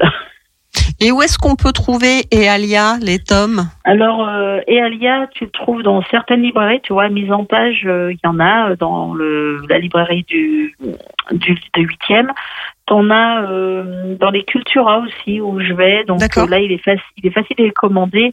Autrement, après, ils peuvent les com- Ils vont dans n'importe quelle librairie, je suis référencée, ils demandent Ealia, et normalement, la libraire, s'il joue le jeu, il me le commande. Oh, les libraires, ils jouent le jeu, les libraires. Voilà. On les aime bien, on, les, on en parle souvent des libraires. bon, bah, j'espère qu'on a, qu'on a donné envie, parce que ça donne envie. bon, donc une vie, euh, une vie euh, ben, de passion et de sagesse, quoi. hein. Et d'engagement aussi. Petit à petit. Oui, voilà. Je pense que de toute façon, quand on tous les gens passionnés s'engagent, c'est obligé. C'est vrai. Là, j'ai rien à dire. Bah oui. tous les gens engagés s'engagent. Euh, tous les gens passionnés s'engagent, oui, c'est Oui. vrai. C'est vrai. Et, et continue à être vigilant. Et, et font, font de la vigilance une, une priorité. Voilà. Et j'avais noté une petite phrase aussi que j'avais envie de, de de passer comme message. C'est une phrase de Serena Williams qui dit à toutes les femmes euh, nous pouvons le faire. Mhm. Bah voilà. J'aime bien. C'est une belle, je pense que c'est une belle conclusion. Voilà, je voulais finir par ça. Oui, oui, oui, oui, nous pouvons le faire. Eh ben, merci beaucoup, Patricia, d'avoir été Ouais, là. merci. Et euh, bah, Merci aussi. Dès que j'ai l'occasion, je, vais, je passe souvent à la, à la MJC. J'essaierai de quand même qu'on se, voit de visu, de, de dire bonjour. serait... Il n'y a pas de souci. Merci beaucoup et, et à bientôt. Merci, au revoir. Au revoir. Passionnant moment, passionnant moment qui mérite, qui mérite un peu de musique que je me taise. Euh, on va écouter Let's England Check de PJ Harvey.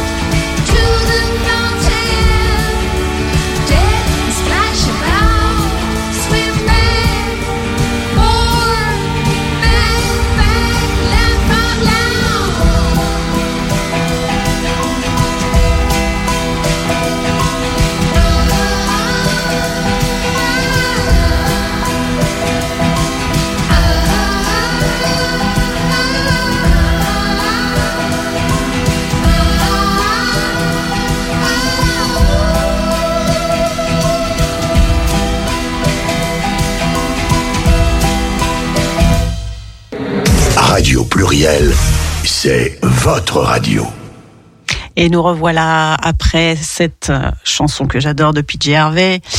Euh, on est toujours évidemment sur le 91.5, Femme en voix.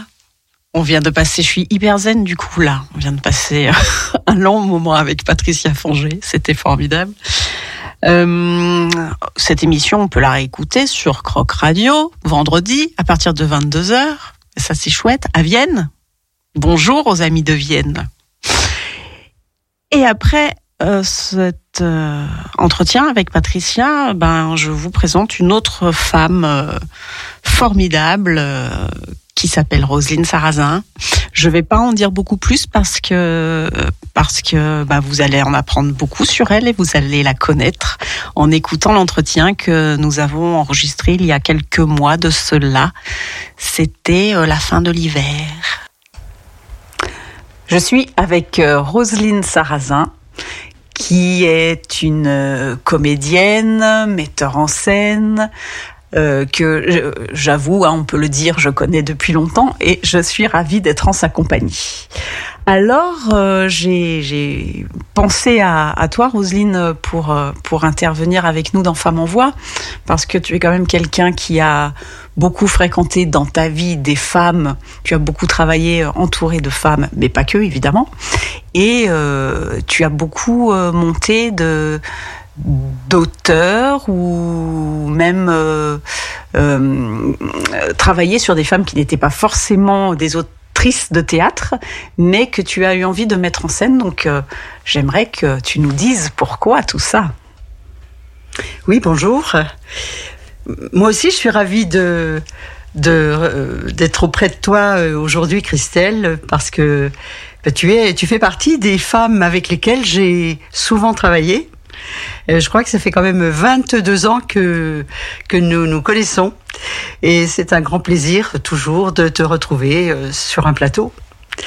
Alors, Qu'est-ce qui m'a amené à monter des spectacles plutôt féminins, on va dire, ou qu'est-ce qui m'a amené à... Ben, je me pose encore la question, hein, en fait. Parce que très souvent, euh, j'ai été attirée par tel auteur ou, comme tu le disais tout à l'heure, euh, telle femme qui n'est pas une autrice euh, euh, de théâtre, mais que j'ai eu envie de mettre en valeur pour différentes raisons. Certainement, il y a le côté liberté de chez ces femmes, le côté euh, où elles sont entières, où elles ont, elles sont euh, très autonomes, euh, qu'elles ce sont des femmes qui prennent des décisions, qui mènent leur vie, qui euh, ne sont pas à côté de quelqu'un d'autre. Je vais pas citer, mais c'est, je trouve que souvent il y a des femmes qui restent à côté d'un homme et, et qui qui ne donnent pas certainement euh, à un public la pleine valeur de ce qu'elles sont. Et, là, euh, j'ai travaillé. Tiens, je vais donner un exemple. Euh, Agnès Varda. Un jour, on dit et si on faisait un événement, qu'est-ce qu'on mettrait Qui on pourrait mettre en valeur? Et immédiatement, j'ai pensé à Agnès Varda, en me disant, ben, on a, on a moult possibilités avec cette femme extraordinaire. C'est une merveilleuse photographe, c'est une excellente euh, cinéaste. Elle a toujours des choses à dire. Elle nous apprend beaucoup. Il faut développer, il faut la, il faut la faire connaître au public. Et plus on travaille pour la faire connaître et plus on découvre euh, sa fine personnalité, sa subtilité et euh, elle nous apprend beaucoup. C'est ça qui est merveilleux de travailler avec euh, des femmes comme ça, c'est c'est que on apprend tout le temps. Alors j'ai travaillé effectivement avec euh, avec des femmes extraordinaires dans ma vie. J'ai rencontré beaucoup de femmes. Et même si, euh, attention, j'aime beaucoup la compagnie des hommes, je, suis hétérosexuelle, hein, je suis, euh, j'ai été mariée, j'ai beaucoup de plaisir à travailler avec les hommes, mais je constate que j'ai souvent été attirée par des femmes exceptionnelles et que j'ai eu envie de les mettre en valeur. Alors évidemment, pendant euh, 12, depuis 12 ans, j'ai travaillé énormément sur la personnalité de Germaine Tillion, avec toi d'ailleurs, et c'est toujours un bonheur. Et on continue d'ailleurs à travailler euh, sur cette personne. Euh, On a beaucoup de choses à dire. Elle avait tellement de choses à nous apprendre qu'on peut encore continuer quelque temps. Oui, alors en effet, tu, parles de, de Germaine Tillion. J'allais y venir parce que je sais qu'elle a pris une place très très importante euh, dans nos vies de comédienne, puisque sur Femme en Voix, vous savez maintenant que je suis comédienne. Mais euh, euh, elle a pris encore plus d'importance pour toi. Enfin, tu t'es vraiment engagée, euh, je sais, dans l'association Germaine Tillion. Et, et ce qu'il faut dire aussi, parce que tu nous parles d'Agnès Vardal, de Germaine Tillion, euh, c'est que ces femmes, tu les as rencontrées, on va dire, euh, même si c'était pas physiquement. Euh, tu les as rencontrées bien avant qu'on en parle. Agnès Varda, quand tu as fait l'événement sur elle, c'était pas encore quelqu'un dont on parlait beaucoup. Et alors Germaine Tillion encore moins. Elle n'était pas au Panthéon. Euh, elle était à chaque fois qu'on parlait d'elle, je me souviens, les gens nous disaient qui ça, on la connaît pas. Donc euh, donc tu, tu peux encore, je pense, nous, nous rappeler qui elle est. Et quand je dis euh, qu'on rencontre ces femmes, tu me diras si, euh, si tu es d'accord avec moi, mais pour avoir travaillé aussi, euh, à chaque fois qu'on travaille euh, et qu'on s'attache à un auteur ou une autrice, moi j'ai l'impression qu'on les a côtoyés euh, presque comme si on les avait rencontrés dans la vraie vie. C'est tout à fait ça.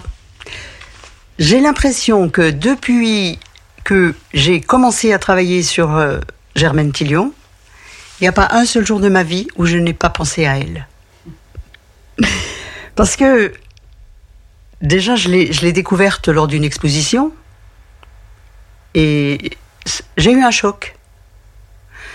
Ce jour-là, je me suis dit, mais comment se fait-il que cette femme n'ait pas plus de notoriété de comment se fait-il que on ne m'en a jamais parlé? Vraiment. Et j'ai lu attentivement l'exposition sur elle, ça se passait à Besançon, où justement à Besançon, on, on honore régulièrement Germaine Gillion, bien qu'il n'y ait jamais mis les pieds. C'est ça qui est amusant. Mais Besançon, c'est ma ville. Donc j'y ai passé beaucoup de temps, ma ville natale. Et, là-bas, au musée de la Résistance, euh, il y a tous les objets de Germaine Tillion, tous les souvenirs de Germaine Tillion. Donc euh, j'ai eu l'occasion de, de les voir. Et c'est comme ça que je me suis dit, voilà une femme qu'il faut mettre en valeur. Voilà une femme qu'il faut faire connaître à la jeunesse. Et c'est dans des circonstances très très amusantes que j'ai trouvé le premier livre de Germaine Tillion.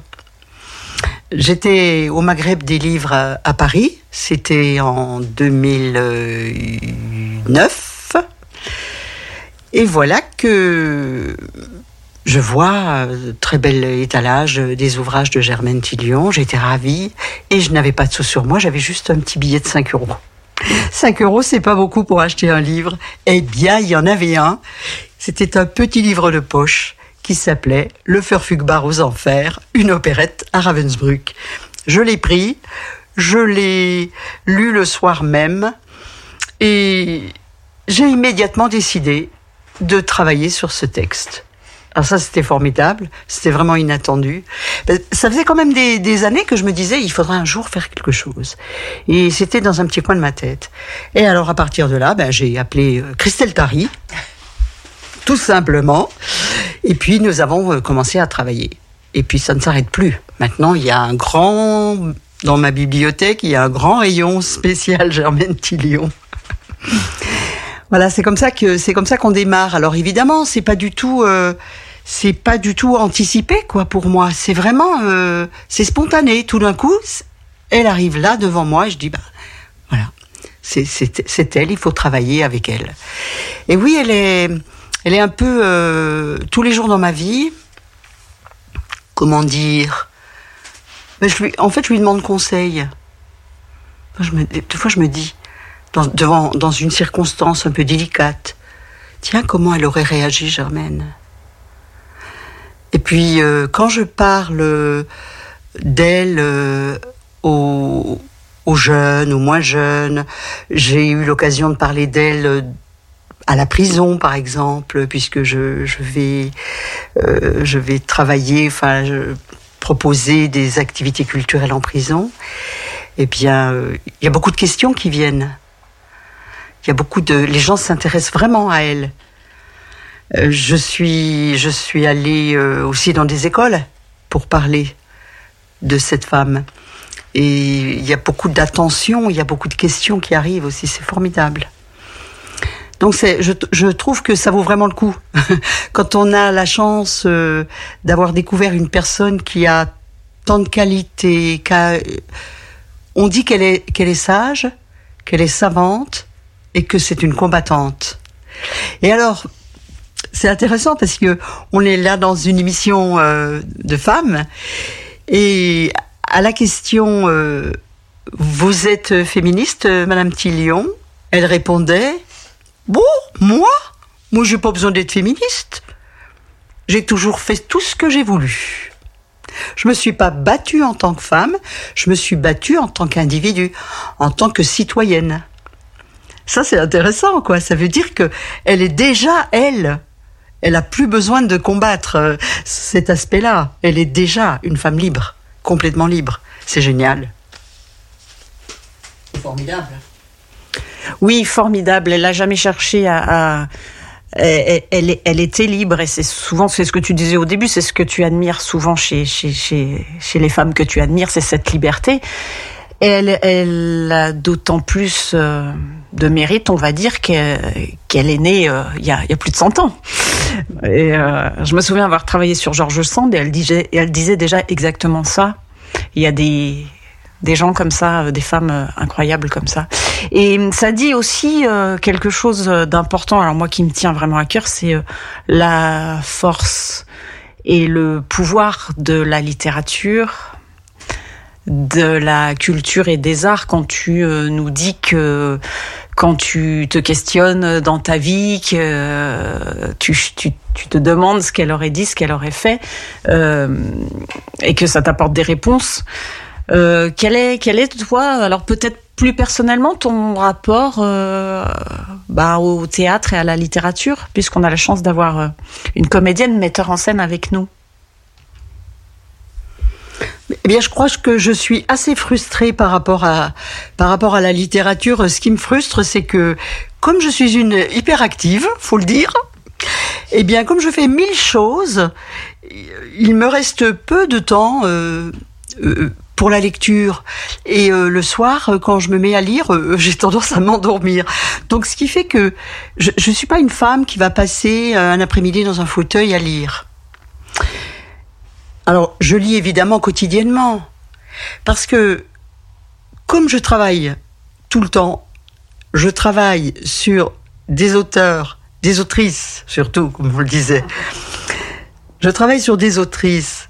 Donc j'ai eu plein de bouquins autour de moi, je feuillette, je lis, je me documente, euh, je je prends plaisir tout d'un coup euh, avec un livre et je m'arrête plus, c'est vrai, pendant un moment, mais je ne je n'ai pas dans ma vie consacré euh, des des heures de littérature à, à- lire, à lire officiellement, sans arrière-pensée, sans projet derrière. C'est ça mon truc, mon problème.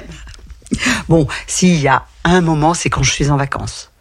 Alors là, je me pose et je lis peinarde face à la mer. Ça, j'adore, par exemple.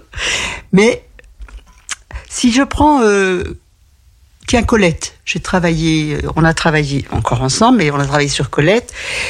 Euh, j'ai pas dit un jour, oh, il faut absolument que je travaille sur Colette dans ma vie.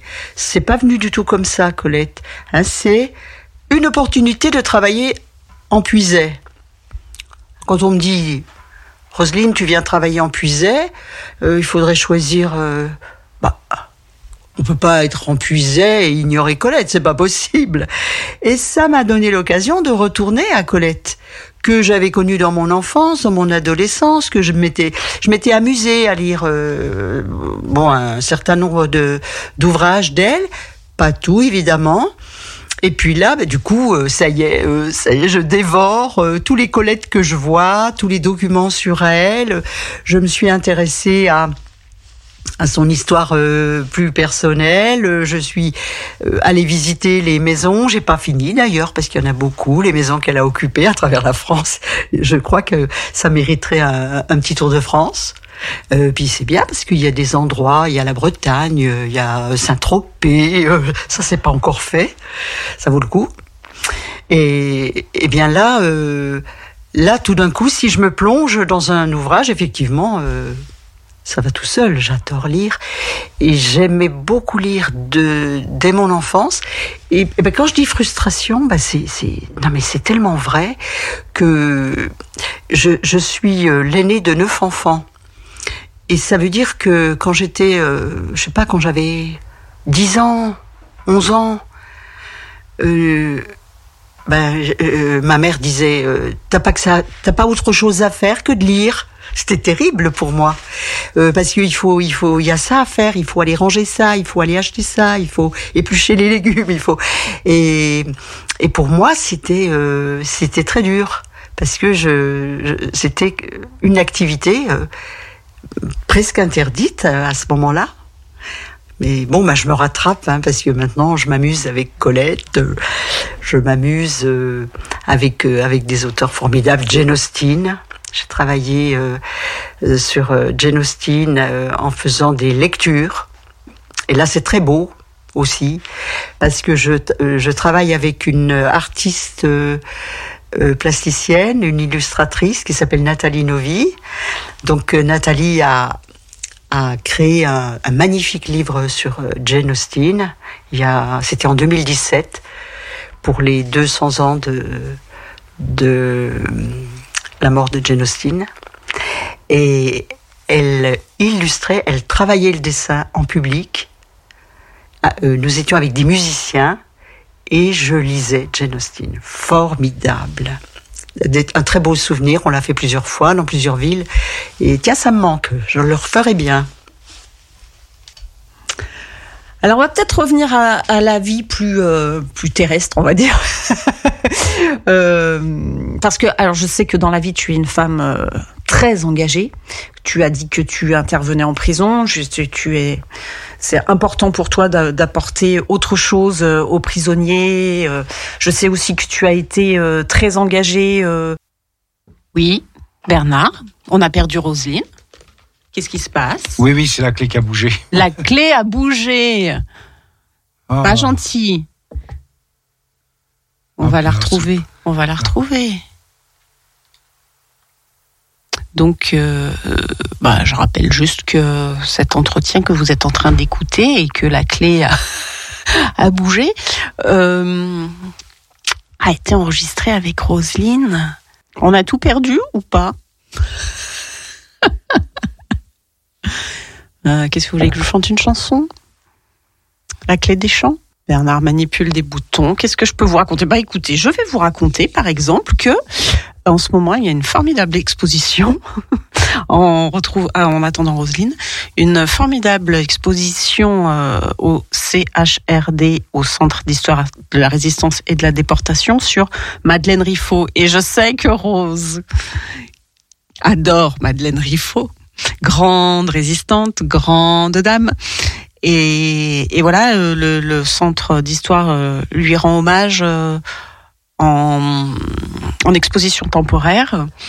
Il y a une euh, bande dessinée aussi qui est, sortie sur Madeleine Riffaut et, l'auteur de cette bande dessinée la dédicacera demain matin. Voilà, si vous êtes euh, du côté du 7e arrondissement, je vous enjoins à voir l'exposition et à peut-être faire dédicacer votre livre. Bernard, as-tu retrouvé Roselyne? Il me fait un petit oui, ce qui est plutôt bon signe. Euh, Est-ce que j'ai d'autres infos? Ah, Oui, oui, mais peut-être. D'accord. Alors, une autre info? Oui, une autre info.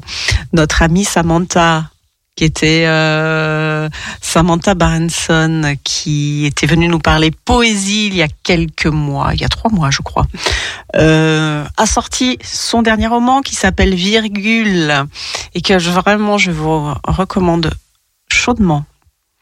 Euh, virgule, comme elle le dit, ça veut dire coma. Pardon, en espagnol, ça se dit coma. Et c'est l'histoire de son meilleur ami qui est dans le coma. Suspense, lisez, virgule, de Samantha Baranson. Roselyne est revenue? Alors je pense qu'on va pouvoir la retrouver. J'ai essayé de caler quelque part parce que j'avais pas trop le temps. On retrouve Roselyne. Et donc j'avais des, des camarades, par exemple j'avais un camarade qui était euh, qui devait être marocain. Et quand j'ai dit son nom à la maison, il dit comment tu causes avec un garçon comme ça? C'est pas possible. Euh, non non non, euh, tu dois pas. euh. Ou alors euh, j'avais un copain dont les parents étaient divorcés. Ouh là là tu, mais j'ai- j'ai- j'ai- ses parents sont divorcés, c'est pas des gens sérieux. Enfin, c'était terrible. Hein et alors tout de suite, moi, ça m'a mis la puce à l'oreille. Et c'est comme ça que très vite, j'ai, je me suis engagée contre le racisme. Aujourd'hui, euh, quand je vais à Besançon, je, je revois des femmes avec qui j'ai milité à cette époque-là. C'était quand même il y a 50 ans. C'est pas mal, hein? Eh bien, euh, on en sait déjà beaucoup euh, sur toi, là. hein. Ouais, ouais, oui, oui, oui, oui. euh, merci pour tes riches réponses. Maintenant, j'aimerais que tu nous que tu nous dises s'il y a une femme qui a compté dans ta vie, euh, une femme que tu as connue ou une femme euh, ou une femme euh, plus que, tu aurais rêvé d'avoir comme comme modèle, enfin une femme qui a été importante pour toi dans ta vie. Est-ce qu'il y en a une déjà? Et si oui, laquelle? Ah oui, certainement. Parce que on a forcément des femmes qui nous influencent, des femmes qui nous, qui sont euh, des modèles.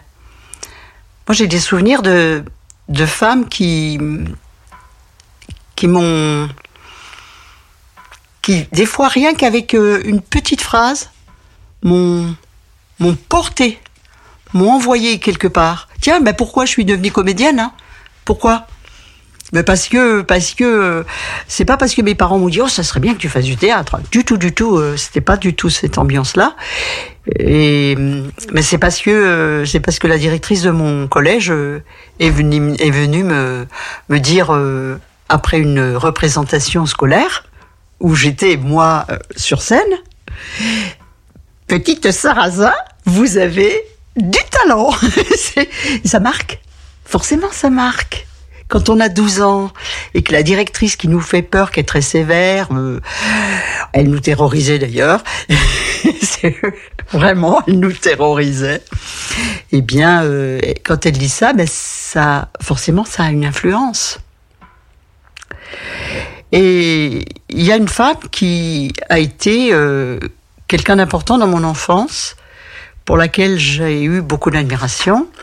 C'était ma tante une de mes tantes qui s'appelait Cécile et qui euh, était euh, aussi une femme engagée, une femme euh, qui savait un peu tout faire. D'ailleurs, à ses obsèques, j'ai j'ai écrit. J'étais pas seule, mais j'avais pensé à lui dire que elle avait été un peu comme une fée parce que elle était. euh, tu sais ces, légendes qui, montrent les fées euh, prêtes à tout faire, qui savent tout faire, euh, qui ont une jolie voix, qui savent danser, qui savent cuisiner. Ben, elle était comme ça. Elle savait chanter, elle savait danser, elle savait cuisiner, elle savait coudre, elle savait tricoter, et elle allait défendre les autres. Face à l'adversité, elle était présente. Elle faisait même pas un mètre cinquante. Elle était hyper dynamique, pétillante, et quand elle avait quelque chose à dire, eh ben, elle le disait en face. Et ça, c'était formidable. Alors moi, je, oh, j'étais émerveillée, quoi, euh, par euh, le, courage qu'elle avait, le culot qu'elle avait. euh, et euh, d'ailleurs, elle a été euh, jusqu'à son dernier jour une une femme engagée, puisque le, euh, le soir, elle est allée euh, diriger une réunion dans une association euh, de défense des locataires. Et le lendemain matin, elle s'est pas réveillée. Donc ça veut dire vraiment jusqu'au dernier moment, elle a été euh, une femme engagée et forte. Hum, et ça, euh, quand on peut discuter avec elle, parce que c'était ça, moi, chaque fois que je la voyais, ben, j'avais des conversations avec elle. Et ouais, je vais dire que c'était, c'est vraiment elle. C'était la, la sœur de ma maman, mais ma maman était tellement occupée avec beaucoup d'enfants qu'elle n'avait pas ce, cette possibilité de prendre le temps de discuter. euh, C'est seulement, on va dire que c'est seulement sur les dernières années de sa vie où nous avons eu beaucoup d'échanges. C'était très différent. Mais ma tante a été euh, quelqu'un d'important. Voilà, c'est elle. Eh bien, euh, nous allons euh, bientôt euh, arriver à la fin de cette émission, donc la, la finir avec Cécile. Bah, c'est une belle chose. Enfin, en tout cas, en, en t'entendant parler de ta tante, je t'ai beaucoup retrouvée. je trouvais, j'ai vu un peu ton portrait, donc donc c'est c'est bien. C'est touchant. C'est touchant. Et bah oui, bah merci de nous avoir fait euh, découvrir. euh, Enfin, ça m'a, j'ai eu envie de la connaître du coup, et, et c'est c'est bien. Merci pour ce moment euh, passé avec nous. Merci Ouais. beaucoup. Et puis peut-être peut-être que tu veux nous dire un mot de de l'avenir de de tes spectacles sur les mois qui viennent. Ce serait bien. Un petit mot alors. Ah oui, c'est. Nous allons avoir beaucoup de spectacles.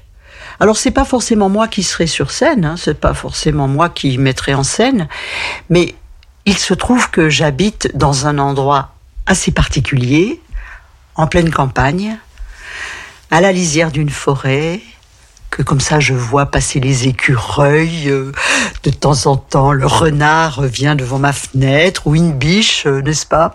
J'ai vraiment beaucoup de chance d'habiter un endroit comme ça dans le Jura. Et là, euh, puisque j'ai de la place, puisque j'ai une grande terrasse, puisqu'il y a un, jardin euh, qui fleurit, eh bien, j'accueille dès les beaux jours, très régulièrement, des artistes qui viennent présenter leur spectacle. C'est de- je, suffit de- d'envoyer l'information euh, avec Internet. Je peux envoyer l'information à tout mon réseau d'amis euh, qui habitent le Jura, même un peu plus loin, euh, quelquefois. Et puis, euh, eh bien, on passe de très jolies soirées devant ma maison, qui se terminent toujours en fredonnant, avec un verre de Jura, évidemment, quelques petites choses, euh, quelques victuailles, et voilà. Voilà comment. Alors, c'est très varié, hein, parce que euh, il m'arrive d'accueillir euh, des, je sais pas, un groupe de rock. après, la semaine d'après, c'est une, une poétesse. ensuite, il y a une conférence. voilà, c'est très très à la fois détendu, amusant ou, moins amusant, mais intéressant. Donc euh, parfois j'accueille des amis qui viennent de l'autre bout de la France et qui se font plaisir euh, et qui passent ici quelques jours. C'est c'est vraiment sympa. Et comme dans le Jura il fait il fait froid, alors on essaie de pas faire trop tard le soir. Et hélas on ne peut pas faire ça. euh, euh, bah, très très longtemps, ça s'arrête euh, dès la fin septembre. Mais bon, on a passé un bel été. Bon ben, vous savez ce qu'il vous reste à faire hein, euh, cet été, tous dans le Jura. Euh, en tout cas, euh, merci beaucoup pour euh, nous avoir accordé ce temps. Et, et puis, ben, à très bientôt surtout. À très bientôt et c'était un grand plaisir. Au revoir.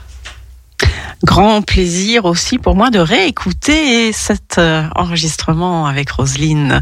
Alors pardon, un mille pardons pour le, le couac. euh, Bernard est désolé. Cette clé a fait sa vie. Elle a sauté de la multiprise en fait. Il a fallu tout retrouver, retrouver, recaler. Bon, je crois qu'on n'a pas raté grand grand chose, hein, mais euh, mille pardons tout de même. Le temps pour moi de, de faire la chronique littéraire parce que tout le monde se dit mais on n'a pas eu notre conseil de lecture, alors on a compris que Roselyne n'aura pas le temps de le lire, hein, ça, tant pis. Et pourtant, j'ai choisi un livre très, très court aujourd'hui. Ça s'appelle Saïd.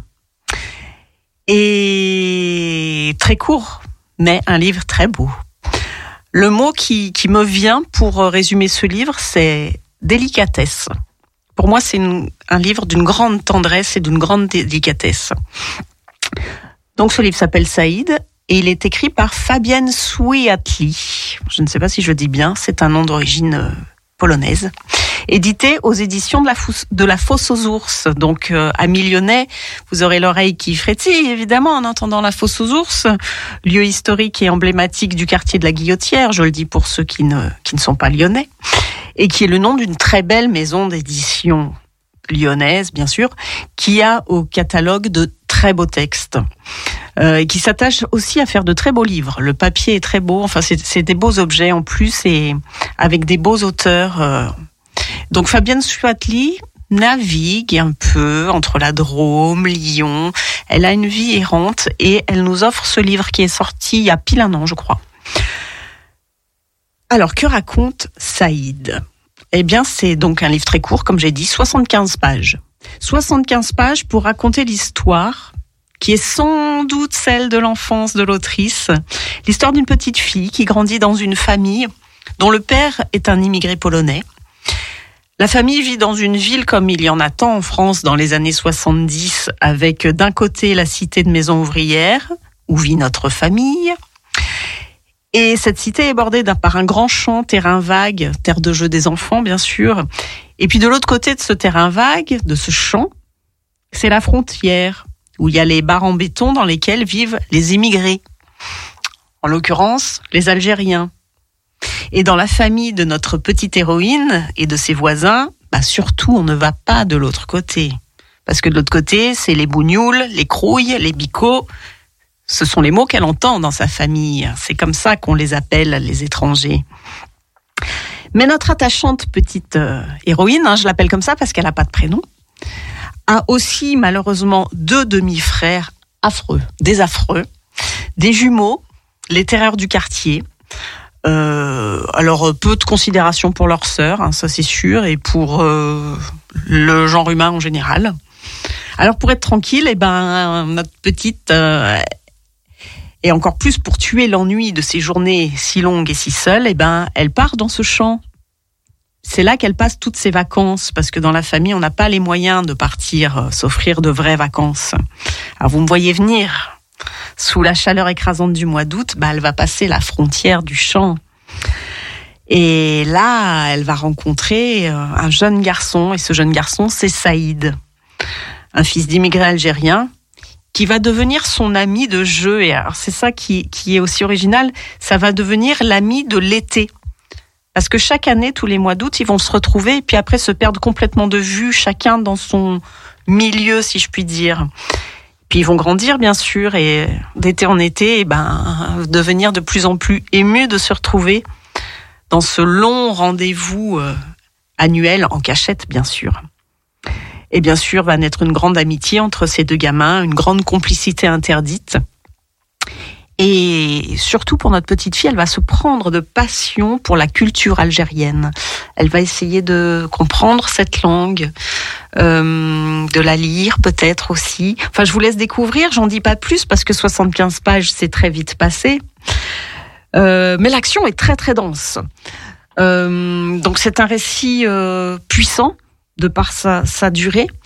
Et je vais vous en lire un extrait pour vous donner une idée et envie, j'espère. Puisque je suis une fille, je dois aider ma mère. Et je l'aide. Je nettoie la vaisselle, j'étends la lessive, je passe la serpillière, je repasse le linge. Les garçons se moquent de moi et me font des sourires pires que des grimaces, je les déteste. Et je déteste ma mère qui crie tout le temps, ou se tait subitement, le regard vague, avec une envie de pleurer qu'elle réprime, qu'elle réprime en allumant une cigarette. Puis le tricot, des heures à manier les aiguilles en écoutant la radio. Des pulls, des écharpes, des bonnets tricotés dans des laines douces qu'elle achète par correspondance. Le catalogue est une merveille d'alignement de fils de laine de toutes les couleurs. J'ai les plus beaux pulls de l'école. Quand les frères l'énervent trop, j'ai peur qu'elle ne se lève d'un bond, les aiguilles à la main. Crever un œil doit être une sensation étrange. L'heure de la sieste est un répit. Les garçons acceptent de s'allonger alors qu'ils n'ont plus l'âge de dormir l'après-midi. Double ration de euh, sirop. Puis ma mère s'installe sur le canapé, s'endort également, engloutie par la fatigue. Je reste seule. Je n'ai rien à faire. Les malheurs de Sophie, relus des dizaines de fois, m'ennuient. L'été est long et je n'ai que le chant pour m'amuser. Voilà euh, les quelques... Ce ne sont pas les toutes premières pages du livre, mais le début du livre. Je vous laisse découvrir la suite de Saïd, de Fabienne Swatli, aux éditions de La Fosse aux ours. Et déjà, et déjà, notre émission touche à sa fin. On a rencontré Patricia, on a rencontré Roselyne. Euh, je ne sais pas, en mai, je ne peux pas encore vous donner de date, mais on se retrouve en mai, bien sûr, avec Bernard pour Femmes en Voix. Mercredi prochain, Transculture, avec nous. Euh, évidemment, on se retrouve sur les réseaux sociaux, sur notre page Facebook, sur Croc Radio, vendredi soir à partir de 22h pour les habitants de Vienne. Et on va se quitter dans la douceur avec Mélanie Desbassio, qui arrive elle aussi.